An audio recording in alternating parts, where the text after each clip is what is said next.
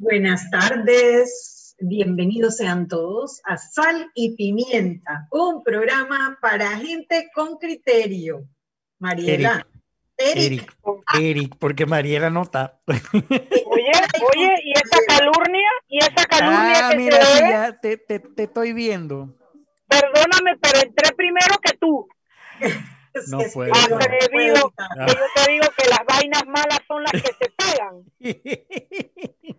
¿Cómo están Mariela y Anet? ¿Cómo andan? Bien, mi amor, ¿cómo sigue tu pipona? Ya no, ya, ya no es pipona, pero ¿cómo sigue tu señora? Mejor, definitivamente. Pues, le, le, le, extrajeron la vesícula, la tenía totalmente llena de piedras.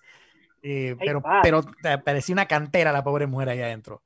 Eh, así que bueno, la intervinieron y bueno, mientras estuvo convaleciente, eh, Super Papá estuvo atendiendo a sus hijos con ayuda de la nana, así que me tuve que ocupar un poquito de, de esos temas, ¿no? Pero ya volviendo a la normalidad un poquito, ¿no? ¿Cómo están? Me alegro porque esto es ser padre. Bien, esto bien. es ser padre. Gracias, gracias. No, los bebés están bien, están bien. Hoy, fue, hoy tuvieron su cita con el pediatra y números perfectos, gracias a Dios. Toco madera. Qué rico, amor. Sí, Gracias a Dios, sí. Ay, bueno, yo les quiero recordar que Interpel queremos que seas nuestro friend, por eso te invitamos a ser miembro de Interpel solicitando de manera gratuita tu tarjeta en cualquiera de nuestras estaciones y tiendas de conveniencia. Con ella puedes acumular puntos para canjear por combos y productos, además de obtener muchos otros beneficios. Te esperamos para que pronto seas nuestro nuevo Interpel. Y el metro nos dice, Estimado usuario, recordando que el reglamento del viajero prohíbe la venta de bonería dentro y fuera de las instalaciones del metro. El incumplimiento de estas disposiciones conlleva sanciones. Cuida tu metro, cumple las normas. Listo y frito, ya, ya que acabé. acabaste. bueno, a ver, Mariela, hoy, la noticia más... ¿Qué pasó? No digo que qué hay por aquí, qué hay. Ah, bueno, a ver, la noticia más importante el Pacto de Estado por la Justicia terminó su evaluación sobre los candidatos a magistrados para la Corte Suprema de Justicia y hoy entregaron la lista con las evaluaciones al presidente de la República, una comisión formada por eh, Rigoberto González, que es el, procurador general de la administración, que a, su vez es el presidente del Pacto de Estado por la Justicia, y em, estuvo presente en la entrega de los, a ver, espérate, dame un segundito. El, Pacto de Estado por la Justicia está, está formado por Rigoberto González como procurador de la Administración, un representante de cada uno de los órganos del Estado, un representante del Ejecutivo, uno del Judicial, uno del Legislativo, un representante por parte del, Procurador General de la Nación, uno por el Defensor del Pueblo, los decanos de las facultades de Derecho, eh, además estaba el, Colegio Nacional de Abogados, la Alianza Ciudadana Pro Justicia, un representante del CONATO y un representante del CONEP.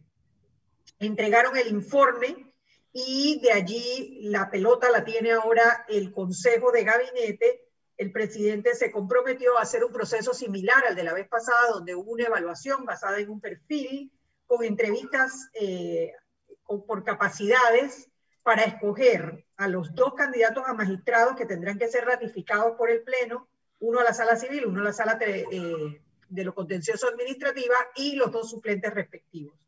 Vamos a ver, hay que eh, revisar muy bien esa lista cuando la publiquen, todavía no es pública, pero seguramente no demora mucho en, circular para ver quiénes son los candidatos y hacer un escrutinio. Ahí es donde los ciudadanos tenemos que ser muy, muy, muy, muy, estar muy presentes, porque de esto depende el futuro de la justicia en Panamá.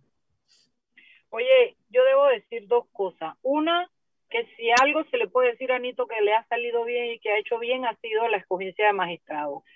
Eh, los primeros tres no han dado que hablar, han, dado resultados, no me podrán gustar algunos fallos, pero, pero han dado sus resultados y, la justicia no es complaciente a mí, pero, pero eh, lo han hecho bien. Y, y, lo otro que también tengo que reconocer que en esta vuelta no se han filtrado nombres y ni tampoco el cuento de el ungido, siempre desde que comienzan que no, porque el ungido es fulano, el ungido es mengano, porque no sé quién, no sé quién. En esta vuelta yo no sé si es que la gente tiene tantos problemas en su cabeza o qué, pero no, no, no ha habido ese, ese liqueo de información, mira. Bueno, eh, esa, ese, ese, tema de los ungidos siempre tiene que ver con la falta de confianza. Y yo te voy a decir, yo creo que hay 25 centavos de confianza en esta vuelta porque la primera vuelta fue buena. La primera vuelta fue buena. Esperemos que la segunda también lo sea, eh, porque es importantísimo. Estos dos magistrados pueden cambiar el balance de la Corte Suprema eh, y podemos transformar el futuro de la justicia del país. Ahora te pregunto, Anet y Mariela, de la lista de candidatos, ¿consideran que hay material para, para, que, para que no nos fallen esta vez? O sea, que, que sigamos en esa buena senda. Sí, sí, los hay. No lo conocemos. Yo no, de los candidatos, a ver, de los que se postularon originalmente, de los más de 77 candidatos que se postularon originalmente, sí hay buenos candidatos. Sí los hay. No sabemos si están o no dentro de la lista que van que entregaron hoy al Ejecutivo, pero sí hay profesionales, o sea, no, no todos, había unas prendas que, que daban el susto, eh, pero sí hay buenos candidatos, lo que por supuesto no vamos a estar aquí mencionando cuáles son esos buenos, después los salamos. No, sí, mejor no digamos nada, porque no sea que nos salen los candidatos y nos lo den en la fila. Así mismo dice, si dice que son buenos, entonces los tachamos, no, mejor no decimos nada, pero sí, sí, sí los hay, sí los hay. O sea, no hay excusa para no nombrar buenos candidatos porque la lista tiene material para hacerlo. Ahora, pero también hay en la lista, hay, como tú dices, hay unos elementos, unas prendas que, ojalá y no los escojan a ellos, porque si los escogen, entonces sí sería una gran decepción, ¿no? Bueno, la lista es un joyero, ¿no? la lista es un joyero, guarda varias prendas, veamos qué, veamos qué, qué, qué, va a hacer Nito en esta vuelta, pero bueno, si lo hizo bien en la primera, no habría por qué dudar en la segunda, pero donde se salga con un broche o unos aretes o un collar no vamos a aprender nosotros. Un collar de perlas, Mariela, un collar de perlas. Oye, sí, porque, porque la verdad es que si lo puede hacer bien, ¿por qué lo va a hacer mal, no? Sobre todo porque el país está muy flojo en institucionalidad y, y una de las grandes, porque falencias hay muchas, pero una de las grandes falencias es la, la, justicia. La gente siente que la impunidad campea y la impunidad es el peor ejemplo para un ciudadano. Si este roba y no le pasa nada, ¿por qué no lo voy a hacer yo? Y el otro que roba dice, ah, pero si este no le pasó nada, a mí tampoco me va a pasar nada. Y así hemos ido perdiendo la certeza del castigo. Yo discutí hoy en una reunión que tenía que antes la gente dice, tú antes ibas a la zona, no podías tirar un chicle, no podías escupir porque había certeza del castigo. Pero es que después también lo ha habido. Por ejemplo, cuando aquí nos, aquí hace unos años atrás, usted se acordaba que no usaba cinturón de seguridad y se pasó una ley y se dijo que era obligatorio, se dio unos días de explicación porque era obligatorio, cuántas vidas salvaba, ta, ta, ta, ta, y cuando la gente comenzó a salir sin ponerse el cinturón, óigame, el pito, la boleta bajando y había que pagar. Se pasaron un mes boleteando a la gente. Al segundo mes todo el mundo usaba cinturón y desde entonces hasta hoy todo el mundo usa cinturón. Entonces, yo creo que la justicia y, las instituciones y las naciones se tratan de la gente y de las instituciones, pero cuando las instituciones funcionan y los incentivos son los correctos, la gente se pliega. Y sí, yo creo que hay mucho descontento en este momento, pero si tú pones gente de confianza, buenos profesionales, gente honesta, oye, y comienzan a bajar esos fallos, porque es que estamos hablando de nueve magistrados de la Corte, pero tú qué belleza me dices de los tribunales de justicia y de los jueces, las bellezas que hay en esa institución. Hombre, si las decía Rubén Blay, eso, eso me la aprendí por él, que el pescado se pudre por la cabeza. Entonces, si tú tienes una corte con seis magistrados que le zumben la maraca y que apliquen justicia y que investiguen jueces y que destituyan a los que están en malas prácticas, hombre, te, yo, te, yo te juro que como el cinturón, esto va a estar rapidito, nos vamos a ir alineando. Rapidito, los maletines nos van a servir. Porque se trata de que tengas buena gente aplicando las leyes que funcionan. Así mismo, así mismo. Mira el metro de Panamá, eso parece otro país. Cuando tú bajas al metro de Panamá, eso está limpio, está ordenado, está organizado. ¿Por qué? Porque donde agarran a alguien botando basura, ahí mismo lo cogen. y, les ponen multa y, y los paran y, bueno, la gente se porta bien, la gente se porta bien en el metro de Panamá. Así es. El micrófono, el micrófono Mariela. Tu micrófono. Sí, de repente, Mariela, si quitas el mío, te escuchamos. No, se apagó solito, se puso solo, te lo juro. Eh, sí, la gente aquí no, no tenía metro, no tenía nada. Fíjate, la gente antes se montaba en los buses y tiraba botella, plata, basura, bolsa, de todo por las ventanas. Mira si la gente ensucia el metro hoy. Mira si la gente come en el metro hoy. ¿Por qué? Porque hay normas que te dicen y las hacen cumplir. Usted no, usted va a querer tomarse la soda esa de todas maneras. Usted sabe que se sale del metro, no se monta. Entonces, el cumplimiento efectivo genera ejemplos, genera incentivos. Es lo que yo pienso. ¿Y qué más hay hoy, Chuyembe? Bueno, Mariela, lo otro, eh, el tema de las vacunas. Eh, llegan, esta semana llegan 450 mil vacunas más el proceso de vacunación se ha disparado. La verdad que desde que llegaron las vacunas, eh, han pasado de 100.000 vacunas diarias eh, y ya tenemos arriba de 2 millones, tenemos 2.2 millones de personas vacunadas. Vamos a ver, pero si seguimos a este ritmo, los cálculos indican que antes de finalizar el mes de octubre podríamos alcanzar la famosa inmunidad de rebaño. Yo creo que eso es una buena noticia. Yo creo que ahí sí chapó Ministerio de Salud después de todos los palos que le hemos dado a este programa en este momento se, merecen su chapó. El, tema de la vacunación en los circuitos que han abierto por barrido, las pilas muy largas, pero muy ordenado y organizado todo. Y entiendo que están vacunando al que llegue, con cita o sin cita, dándole prioridad a los que tienen cita y que se, está, se están logrando números impresionantes de cantidad de personas vacunadas diarias. Anet, ayer le tocaba a mi hijo ir y yo que estaba cayendo este palo de aguacero, yo dije, hijo, vamos porque no debe haber nadie, hijo, entra, te vacuna y nos vamos por ahí mismo. Doña Annette Planish de Flores, cuando yo llegué allá y vi la fila que le daba la vuelta a la vaina de Udela, la gente haciendo fila bajo el aguacero con paraguas, hermana. Y luego me volteó y le dije, hermano, vaya, vaya, vaya, hacer esa fila, vaya, vaya, vaya. Y él dice, pero mamá, yo dije para mi pellejo, esto demora como tres horas. Gabo, mira, yo voy al súper y vengo. Y entonces tú ahí en la filita, ya nada más te faltan como ocho puestos para llegar a la carpa y no tengas que usar paraguas, porque encima el paraguas de la mamá todo de bolas crema con fondos negros y, el tipo tan grandote y tan peludo con un paraguita ahí de la Lucky Lucky. Oye, y me fui para el supermercado. Cuando llego al supermercado, cojo la carretilla y echo la primera cajeta de jabón.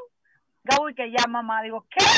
Dice, sí, los que tenemos cita nada más nos anunciamos y nos decían ustedes van primero y allá están nosotros mojándose, mamá. Oye, y entonces, bueno, pues le dije, ahora, ahora te sientas, espérame, porque yo estoy haciendo súper.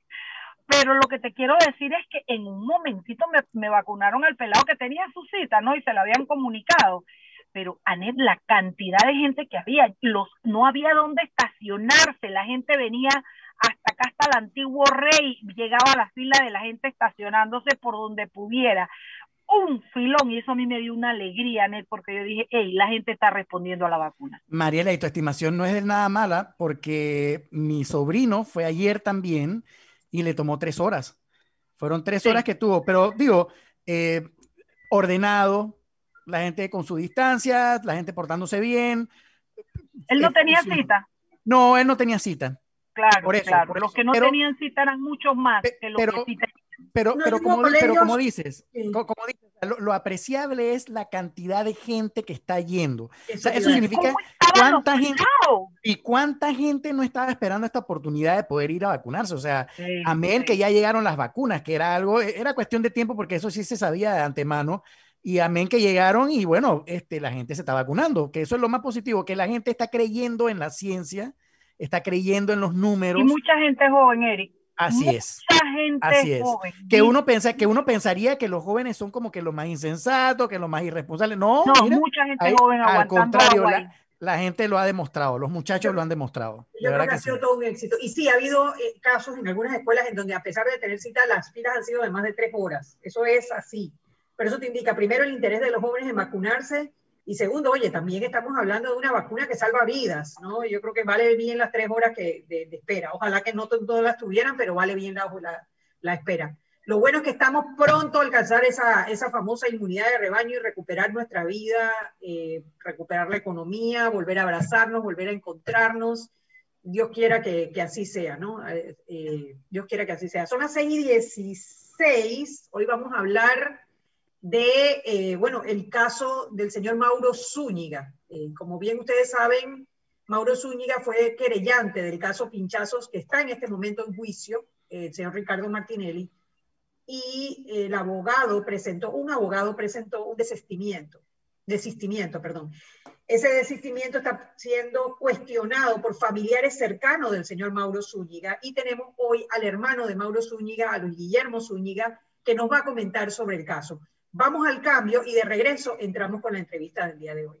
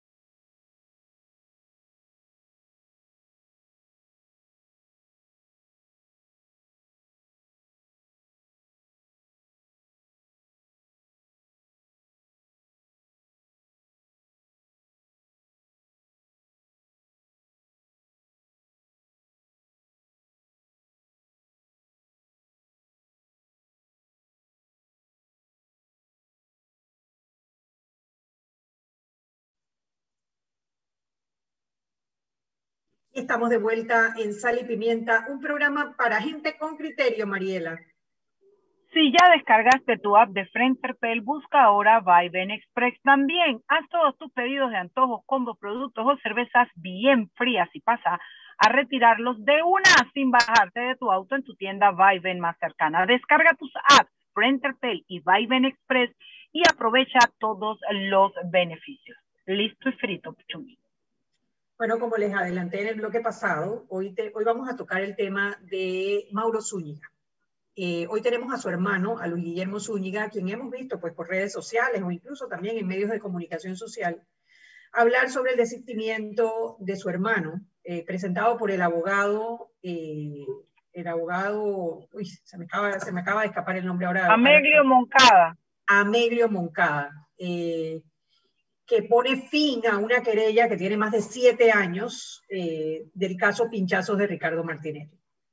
Yo primero eh, darle la bienvenida al señor Luis Guillermo Zúñiga, agradecerle que nos acompañe y quizás que nos ayudara en un principio a recordarle, porque hay muchos jóvenes que no vivieron los tiempos de la dictadura, que, que no recuerdan bien quién, quién es Mauro Zúñiga. Yo lo recuerdo clarísimo en cocina, pero quisiera que nos hablara un poquito sobre Mauro Zúñiga, el doctor Mauro Zúñiga y su trayectoria eh, desde la dictadura militar. ¿no? Bienvenido, eh, don Luis.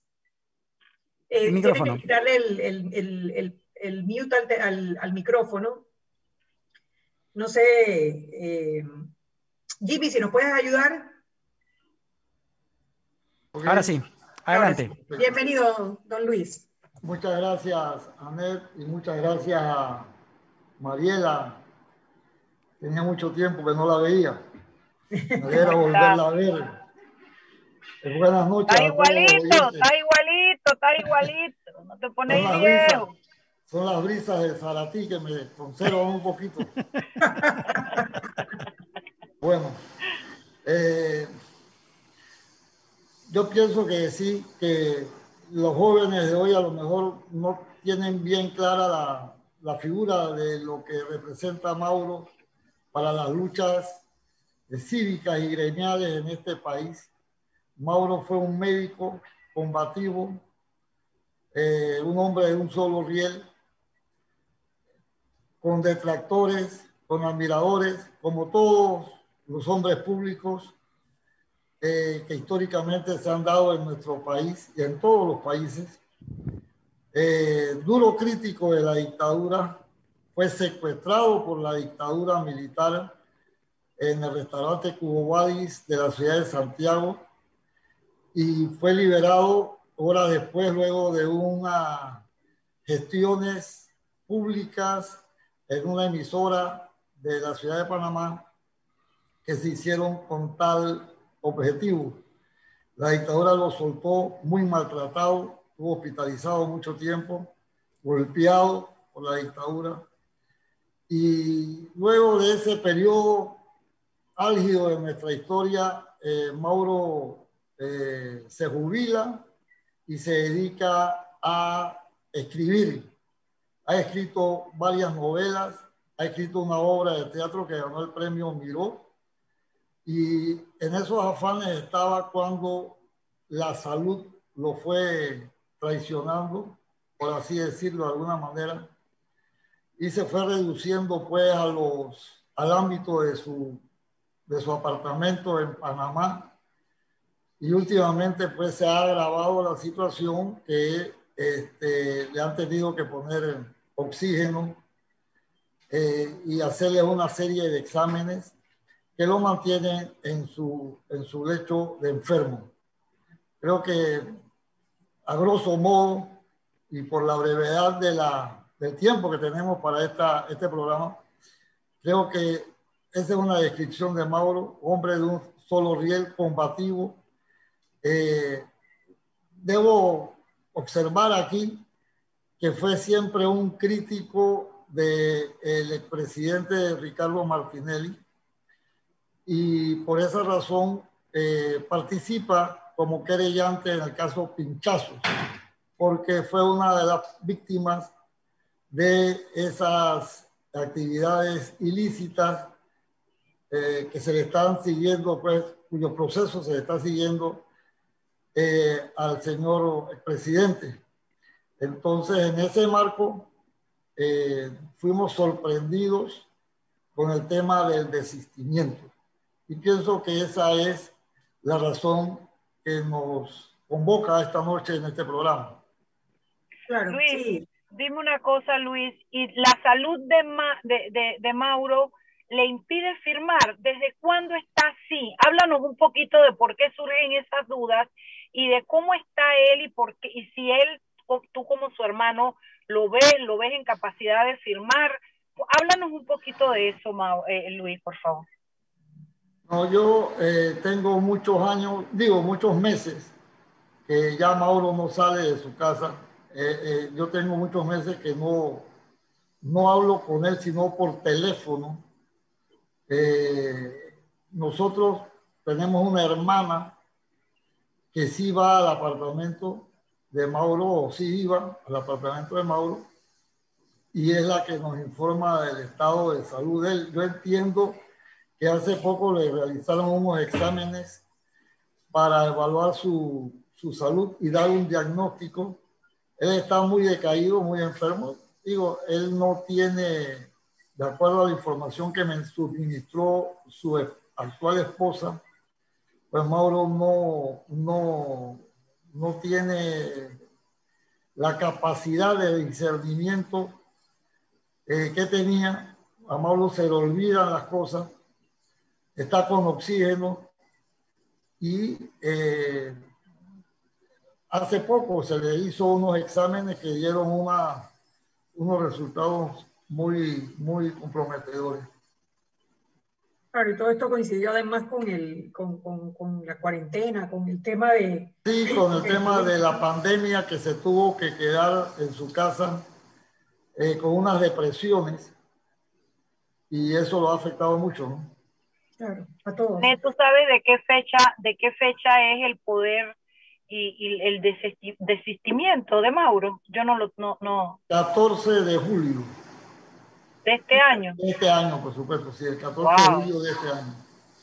una de las, de los, bueno, obviamente nosotros nos enteramos y también nos sorprendió muchísimo eh, y automáticamente vimos en redes sociales unas reacciones de una de sus hijas, eh, Marilisa, en donde, que fue la primera que escuchamos con eh, el cuestionamiento sobre si el documento presentado era reflejo de la voluntad o no del doctor Mauro Zúñiga. Posteriormente vimos en redes sociales también un escrito suyo donde ya hacía aseveraciones directas eh, de, sobre la posibilidad de que su firma no hubiese sido falsificada, ¿no? Son las 6 y 29. Yo sugiero que nos vayamos al cambio y de regreso hablemos un poquito sobre esa parte, la familia, cuando se enteró del desistimiento y la decisión que han tomado de llamar al Ministerio Público. Vámonos al cambio y de regreso más en Sal y Pimienta,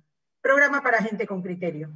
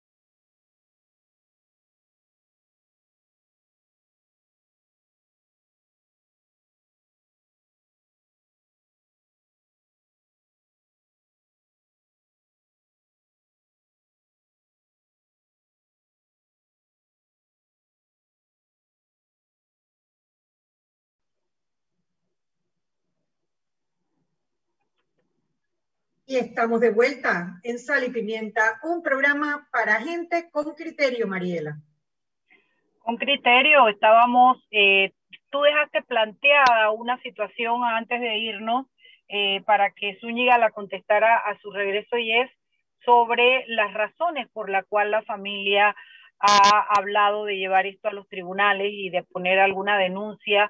Eh, y bueno, en eso íbamos a escuchar pues qué es lo que está pasando y qué es lo que sugiere que esa no sea la firma de Mauro Zúñiga. Ok, cuando esto salió en los medios, a mí me llamó inmediatamente el licenciado Carlos Herrera Morán, quien era el abogado de mi hermano Mauro, y me dijo lo que había sucedido con el tema del desistimiento de la pretensión punitiva, es decir, el retiro de la querella y la aceptación de Mauro de un acuerdo económico. Yo inmediatamente, cerrando el teléfono con, con el colega Herrera Morán, llamé a la doctora Blanca Aguilar, que es la esposa actual de Mauro, para preguntarle qué es lo que había sucedido. Ella no me supo dar explicaciones eh, eh, mayores, me dijo que Mauro, Mauro estaba eh, mal, que Mauro no se acordaba de nada, y que ella no iba a, someter, a dejar que sometieran a Mauro al escrutinio de un proceso eh, penal donde él iba a ser testigo y que ella había decidido eh, que eso se desistiera. Eh, por más que quise preguntarle las razones que podía tener ella para haber tomado esa decisión, pues no me la dio y lo que hizo fue cortar la, comunicación conmigo y con el resto de, con algunos de los hijos, ¿no? Eh, eh, ya no hay ningún tipo de comunicación respecto a, a ese tema. Entonces eso me dio a mí a entender que algo no correcto, por utilizar una expresión precisa, había sucedido. Eh, coincidimos Herrera Morán, aunque no somos peritos del Ministerio, eh, no somos peritos grafotécnicos, coincidimos que la firma que aparecía en el poder que daba Mauro a este señor abogado no es la firma usual de Mauro. Y además que la línea histórica que ha mantenido Mauro durante todo el trayecto de su vida y particularmente en, el, en la etapa de el proceso del señor Martinelli, el proceso de los pinchazos, ha sido no transar con el señor Martinelli, no llegar a ningún acuerdo económico, porque a Mauro no le interesa. Tanto es así que el propio abogado, en una entrevista esta mañana, decía que la querella que había presentado en su momento Carlos Herrera Morán estaba mala, mal hecha, porque no se incluyó el monto del resarcimiento económico por daños y perjuicios, a lo que yo riposté que eso prueba precisamente que Mauro nunca estuvo interesado en un resarcimiento de esa naturaleza. Ese es la, eh, el carácter de Mauro, esa es la conducta de Mauro.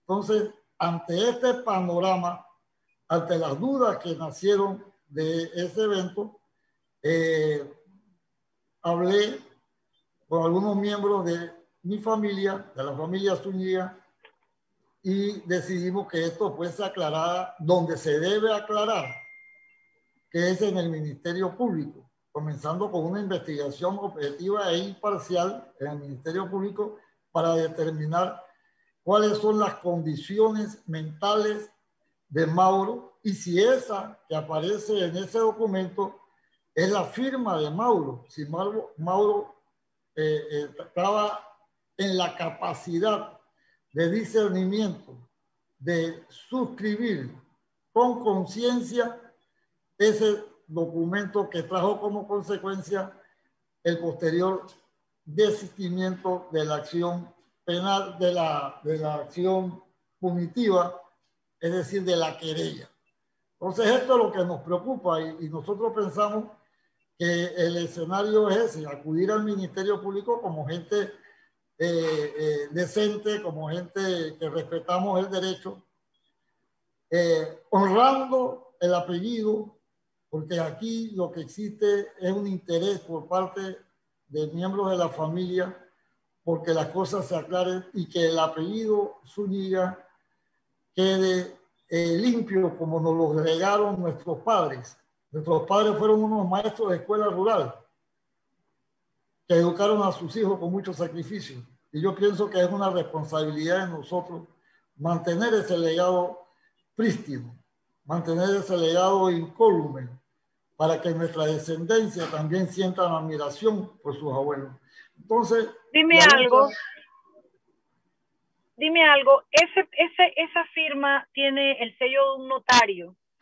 Ese notario que se trasladó a la casa de Mauro a tomarle la firma allá en la casa de Mauro tiene el sello, tiene el, la huella digital de Mauro. No, mira, eh, la, el documento del Poder Especial tiene un sello de una notaría de Panamá que donde dice que acudió personalmente el poderante, ¿verdad? A, presentar ese documento. Mauro no ha ido a ninguna, a ninguna notaría. Mauro no puede eh, salir de su casa. Entonces, a nosotros nos extraña toda esa... Ese, ese documento tampoco tiene la, la huella de Mauro. No hay ninguna foto, ningún video que diga que Mauro firmó ese. Es más, yo he consultado con peritos grafotécnicos particulares y le he dado ese documento dubitable para que lo cotejen con otras firmas de Mauro y han llegado a la conclusión de que no es la firma de Mauro. Entonces, a nosotros nos parece extraño esa situación. ¿Quién falsificó ese documento? Nosotros tenemos que esperar entonces la identidad de la persona que se benefició de esa indemnización. Porque ustedes podrán eh, eh, acordarse que ayer el colega Carlos Carrillo Gomila, a quien le, le tengo un gran respeto, al igual que a los abogados que forman parte del equipo del expresidente Martinelli, contra los cuales no tenemos absolutamente nada. Eh, él, Carlos Carrillo, eh, expresó de que existía un acuerdo de confidencialidad y cuando existe un acuerdo de confidencialidad es porque ha habido un acuerdo económico. Eso lo conocemos nosotros. Eso lo conocen los comerciantes también. Entonces, no va a haber un acuerdo de confidencialidad para que usted me dé una firma y yo desistir y yo darle a usted un paquetito de galletas. Eh, para eso no se necesita un acuerdo de confidencialidad. Eh, ¿Quién se benefició? Cuando sepamos quién se benefició, vamos a saber también quién falsificó, quién fue el autor intelectual, por lo menos, de esa falsificación. No estoy acusando a nadie. Estoy suponiendo que la firma de mi hermano no es una firma legítima, auténtica. Y por eso es que vamos a poner la denuncia por ese delito por el delito de falsedad de documentos y por otros delitos, por otros delitos también, que el Ministerio Público determine si hay responsabilidad penal y determine quiénes son los responsables de la comisión de esos hechos punibles.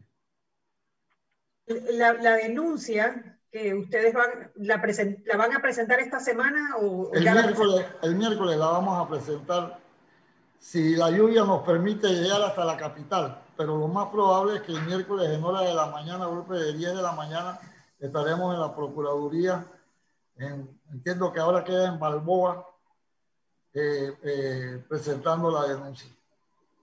Pero me imagino que esa denuncia va a incluir, tiene que incluir en la investigación al abogado y al notario. Tendrán que decir. Bueno, el, el, yo voy a denunciar el hecho Y, a lo que resulten responsables, ¿no? A lo que resulten responsables, el Ministerio Público tendrá que hacer una investigación. A nosotros nos interesa aclarar todo este tema. Si, por el contrario, luego de la investigación se comprueba de que la firma es auténtica y de que Mauro estaba en capacidad mental de firmar, yo entonces, al igual que muchos, muchos panameños que conocemos a Mauro desde hace muchísimo tiempo, vamos a quedar sorprendidos con esa conducta. Pero yo abrigo, yo abrigo la esperanza, y se lo confieso eh, de todo corazón, que Mauro no le va a dar a los panameños y menos a su familia esa desilusión. Aquí hubo algo raro, aquí hay algo que se tiene que investigar, la condición de Mauro, cuál es, cómo llegó Mauro a ese estado de salud que llegó, alterados sus condiciones, no solamente físicas, sino psíquicas, cómo llegó él ahí, a esa, a esa situación, si estando así tenía capacidad de, de, de firmar un documento de esta envergadura. Y entonces, estas son cosas que a nosotros nos han venido eh, desvelando desde ese día, desde el día uno, y que vamos a llevar al Ministerio Público y poner en manos del Ministerio Público, de los peritos del Ministerio Público, tanto de los médicos forenses como de los peritos grafotécnicos, eh, este tema para que ellos sean los que determinen. Para mi modo de ver, Mauro no firmó. Para mi modo de ver, Mauro no firmó ese documento. Y para el modo de ver de otros eh, eh, colegas, tampoco lo firmó. Para el modo de ver de los amigos de Mauro, históricos, tampoco lo firmó. Para los peritos con los cuales le he enseñado, eh, mostrado el documento, tampoco es la firma de Mauro.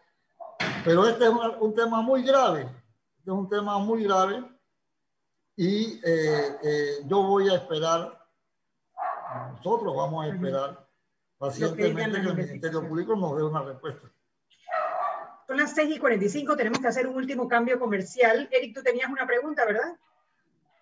Sí, lo dejaría para el, para el próximo bloque. Para el próximo bloque. Vámonos al cambio y de regreso más en Sal y Pimienta, programa para gente con criterio.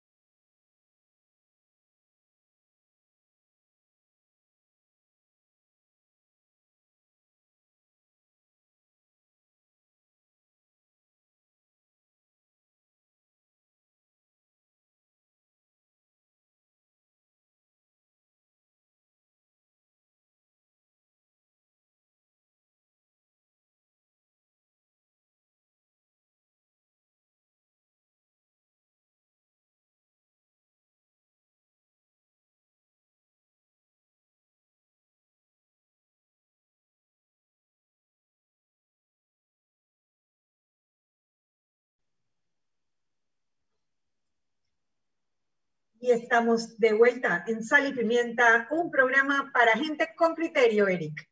Eh, señor Luis, una preguntita. Dadas las condiciones de salud del señor Mauro, si esto no hubiese sucedido, ¿cómo hubiese procedido él con la querella eh, en el tema este del caso del señor Martinelli? Y en caso tal se demuestre que en efecto eh, se falsificó su firma, ¿qué, vendría después? ¿Qué pasaría? O sea, ¿cuál sería el curso legal que tomarían, no solamente en el caso de la falsificación, sino en el mismo caso de la querella, en el caso del señor Martinelli? Esa es una excelente pregunta, porque eh, yo tengo 40 años de ser abogado y, y aquí en Pedro se inició el, sistema penal acusatorio en, septiembre del 2011 y, y estos casos son inéditos. Eh, yo no había visto un tema ni tan siquiera parecido. ¿Qué va a suceder si se comprueba que la firma es ilegítima? Si no es auténtica la firma de Mauro ya como ustedes han podido enterarse, eh, el Tribunal de Juicio eh, declaró desierta la participación de Mauro Zúñiga como querellante, porque el abogado a quien le dieron supuestamente el poder no acudió a la audiencia y la ley lo dice que si no acude al juicio, pues se declara desierta la, la querella.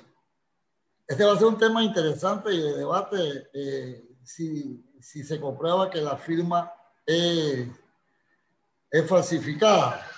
Yo pienso que, que, que, aquí se pueden complicar algunas cosas, se pueden complicar algunas cosas, pero lo importante es para nosotros determinar si es o no falsa esa firma porque el juicio del señor Martinelli sigue con Mauro o sin Mauro. Eh, y Mauro no está pidiendo un resarcimiento económico. Eh,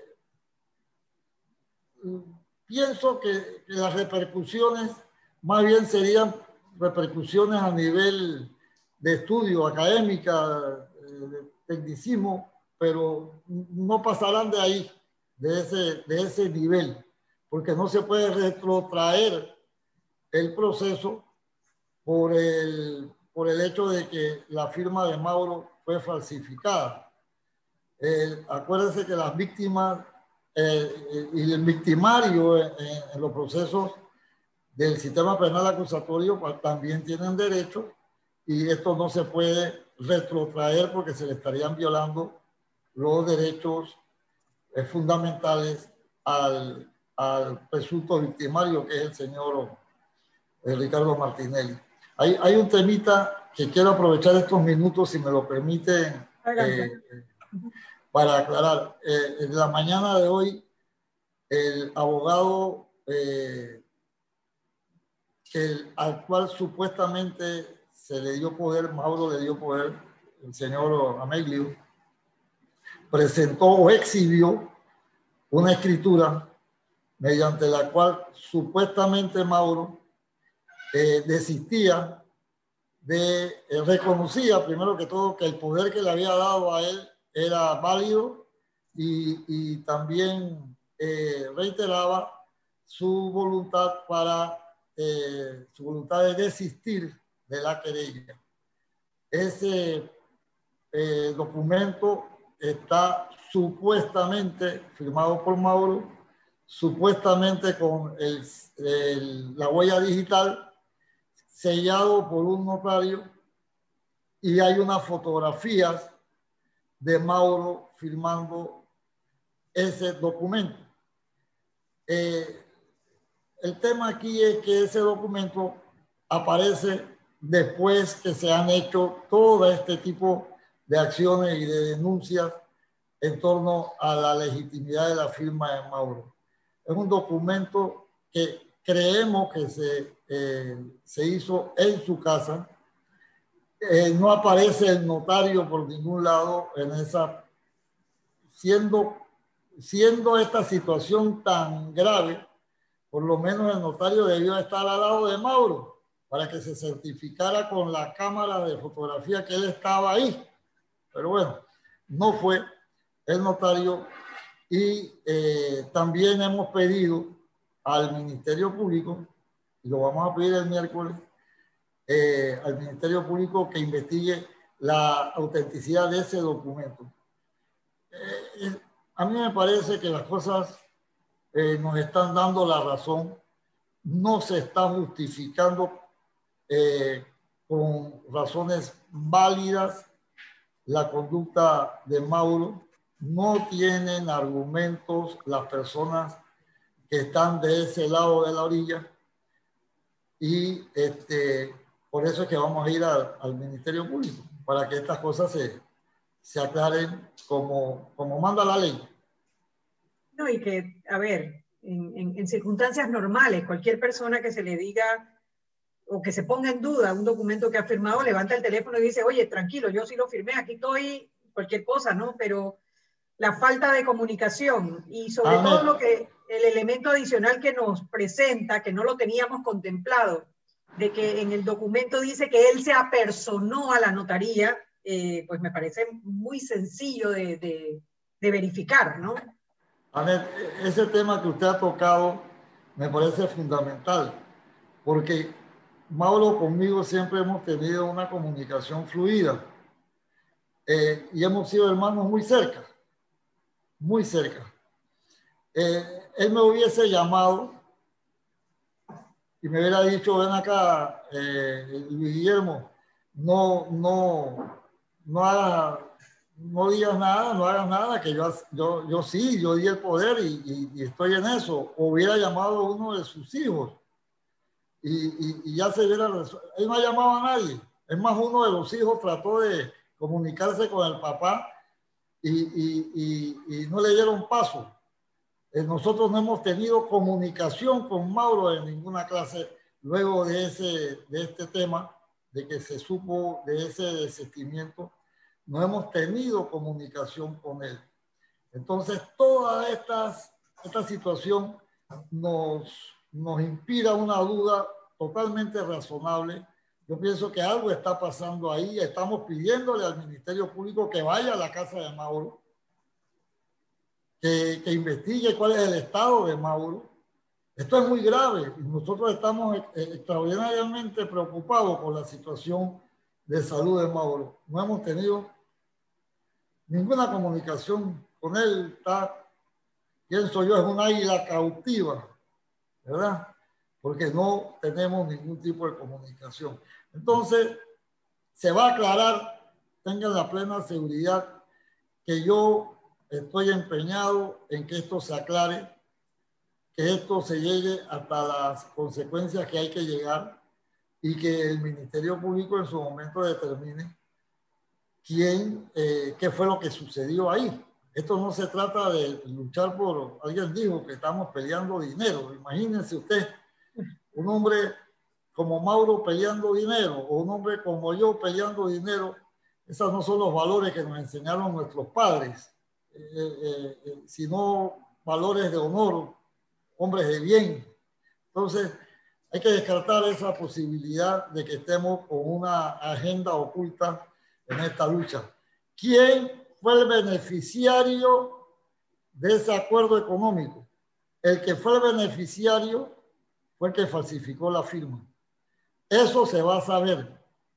Ese ocultamiento que tienen de nuestro hermano Mauro, eso va a llevarnos a consecuencias graves. Imagínense que estamos denunciando por el delito de lesiones personales. Aquí tengo el código penal. Quien sin intención de matar cause a otro un daño físico o psíquico que lo incapacite por un tiempo que oscile entre 30 y 60 días será sancionado con prisión de 4 a 6 años. Y esa sanción será de 6 a 10 años si la incapacidad excede de 60 días y si el daño corporal o psíquico es incurable. Y si aquí hubo alguien que llevó a Mauro a un estado psíquico de, no poder discernir sobre los temas, de no tener su voluntad debidamente eh, eh, en capacidad de voluntad para hacer lo que hizo, aquí va a haber alguien que tiene que responder penalmente por esa conducta. No acuso a nadie, vuelvo a insistir, pero donde está tu fortuna, está tu corazón, dice la Biblia. Y vamos a ver dónde está esa fortuna. Y vamos a ver también quién determinó a que es todo esto que hemos venido denunciando con la mayor responsabilidad. El, eh, ¿Quién fue el responsable de este hecho? Eso lo vamos a saber. Muchas gracias, don Luis. Se nos acabó el tiempo. Estaremos pendientes el miércoles de esa denuncia y de los resultados. Esperamos que todo termine para bien y bueno, rezaremos por la salud de, de don Mauro Zúñiga, una persona que conocimos, que vimos eh, luchar por el país y a quien respetamos muchísimo. Gracias por acompañarnos. Gracias a usted, Anet, y gracias a, usted y a Mariela por, por darme la oportunidad de volverlas a ver. Aquí estaremos pendientes y a la orden en lo que podamos apoyar. Gracias y no se pierdan mañana otro programa más de Sal y Pimienta, programa para gente con criterio. Chao. Chao.